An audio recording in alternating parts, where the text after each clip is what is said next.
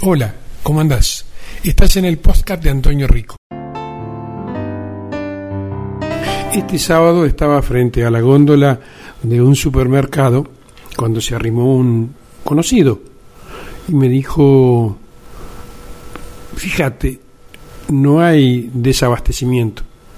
Claro, las góndolas estaban llenas, todas las góndolas. Le dije sí, pero habrás advertido que ninguna noticia dio cuenta que en algún lugar del país faltan productos en los supermercados y le dije, no escuché nada. Y finalmente me dijo, si las góndolas están llenas, llegan con camiones que necesitan gasoil. Quiere decir que hay gasoil para que llegue producto no solamente acá, sino a todo el país porque no se habló de desabastecimiento en ningún punto del país. Lo miré, me quedé callado un ratito y me acordé de las cuatro frases que el Papa Francisco le dijo a una periodista de la agencia Telan hace solamente unas horas.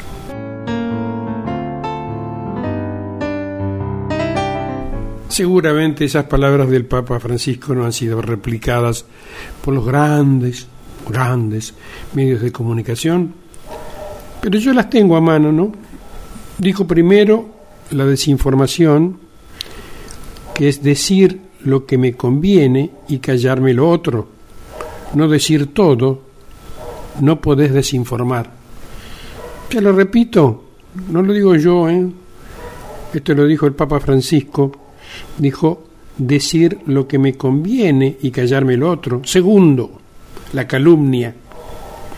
Se inventan cosas y a veces destruyen a personas con la comunicación. Esto lo hemos visto. Sin aclaraciones para esto. Tercero, la difamación, que no es calumnia, pero que es como traerle a una persona un pensamiento que tuvo en otra época y que ya cambió. Es como si a un adulto le trajeran los pañales sucios de cuando era chiquito. Era chico, pensaba así. Cambió ahora. ¿Qué está, qué está queriendo decir Francisco? Porque nos viven este, poniendo frases de personas que dijeron hace 30 años y, la, y, y, todo el mundo es dinámico y la vida es dinámica y lo que para era una verdad realmente de hace 30 años o 20 años, deja de ser verdad hoy. A esto se refiere Francisco. Cuarto y último, cropofilia. Yo no lo había escuchado la palabra cropofilia. Es decir, el amor a la caca, el amor a la porquería. En psicología es el placer experimentado al manipular, tocar u oler excrementos. O sea, buscar ensuciar, buscar el escándalo por el escándalo.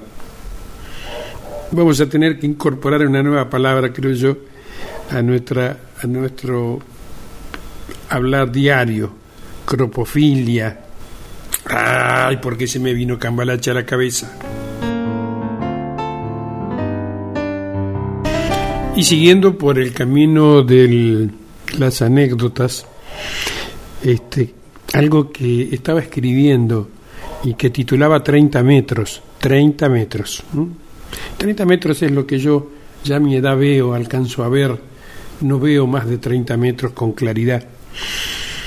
Este, y, y, tiene que ver con que hoy por la mañana me encontré con un viejo conocido en la puerta del supermercado y lo curioso es que casi me dijo calcada la frase que había escuchado una hora antes por otra persona dedicada al comercio de aberturas y la frase era ¿cuándo explota esto?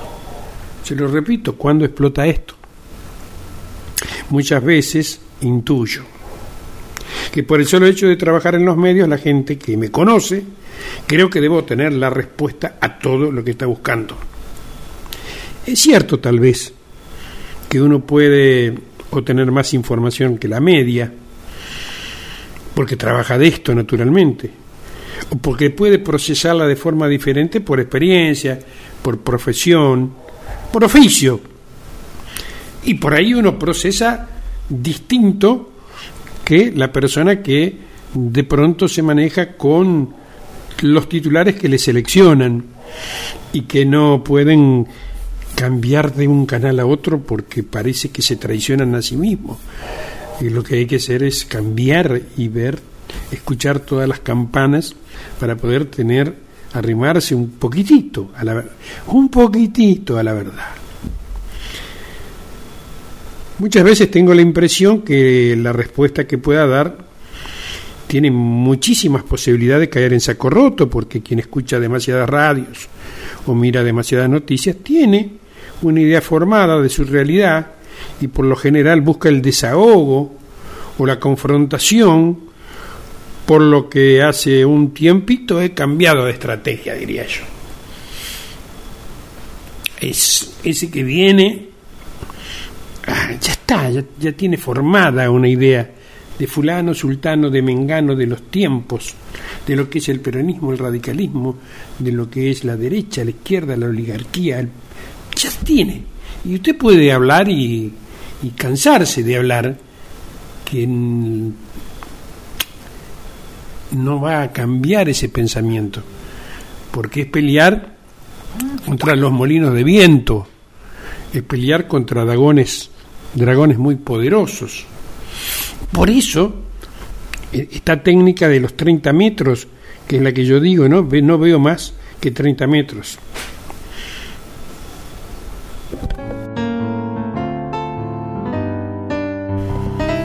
30 metros. Así diría, he bautizado a mi nueva forma de relacionarme con la gente que me consulta sobre tantas preguntas que naturalmente surgen en un mundo donde miramos nuestro celular unas 150 veces por día.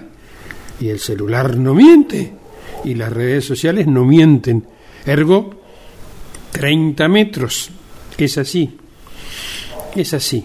Invito a mi interlocutor a que miremos un mundo más pequeño, que solamente tenga la distancia de 30 metros.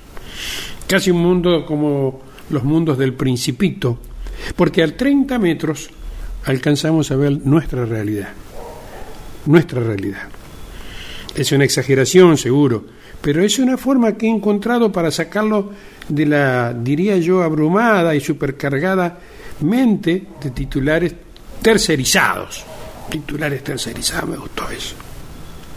Ahí podremos ver, ahí a menos de 30 metros, ¿no? ¿Qué humor tiene esa gente? Mire, en este momento, dese vuelta y mira, 30 metros, qué gente hay, va a ver qué humor tiene. Si se ríe, cómo está vestida, si tiene un bolso, qué bolso tiene, en qué se moviliza, si se fue de vacaciones, si puede escuchar alguna, alguna conversación que indique cómo está la salud de sus remedios. Y una gama infinita de realidades, 30 metros más allá. 30 metros. Lo interesante también es tratar de invitar al interlocutor a viajar imaginariamente a otro punto que conozcamos, ¿eh? No que nos cuenten o que nos digan. Y acá voy a dar un ejemplo. En la provincia de Santa Fe hay 365 localidades, de las cuales voy a sacar por fuera las cinco más importantes. De Rosario, Santa Fe, las más grandes, las saco fuera. Me quedan 360 localidades. Le pregunto, ¿usted realmente cree que hay un motochorro en esas 360 localidades más chicas. Sin embargo, a ese, en esas 360 localidades, siendo un televisor donde todos los días se muestra un motochorro. Usted me dirá Santa Fe, Rosa. Sí, tiene razón. No estoy hablando de eso.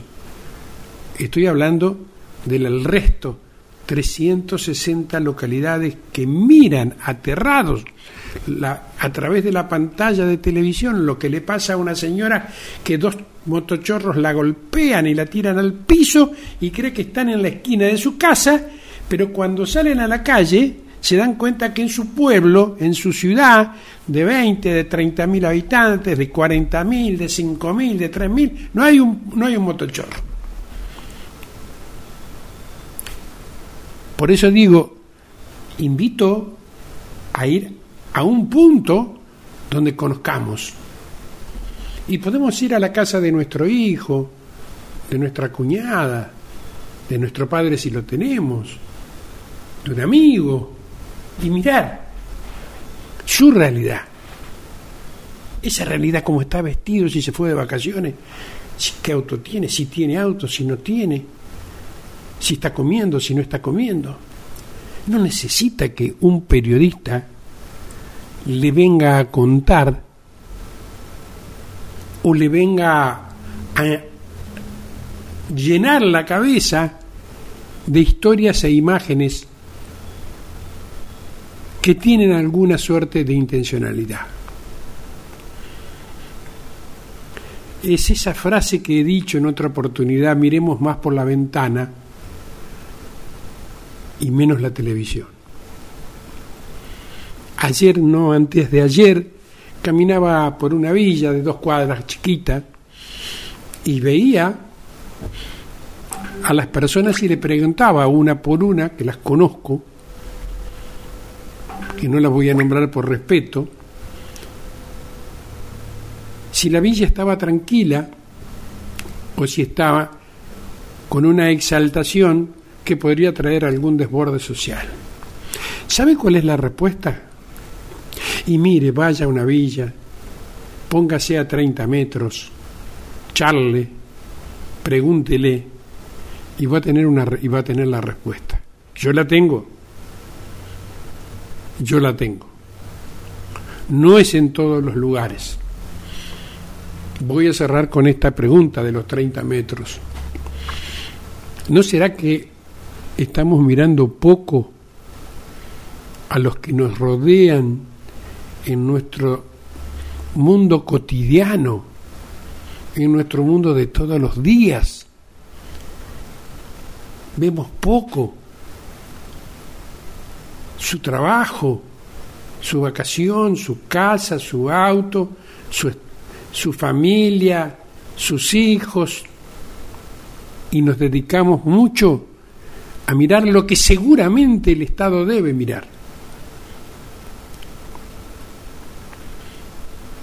Que seguramente el Estado se debe ocupar. Que seguramente pasan necesidades.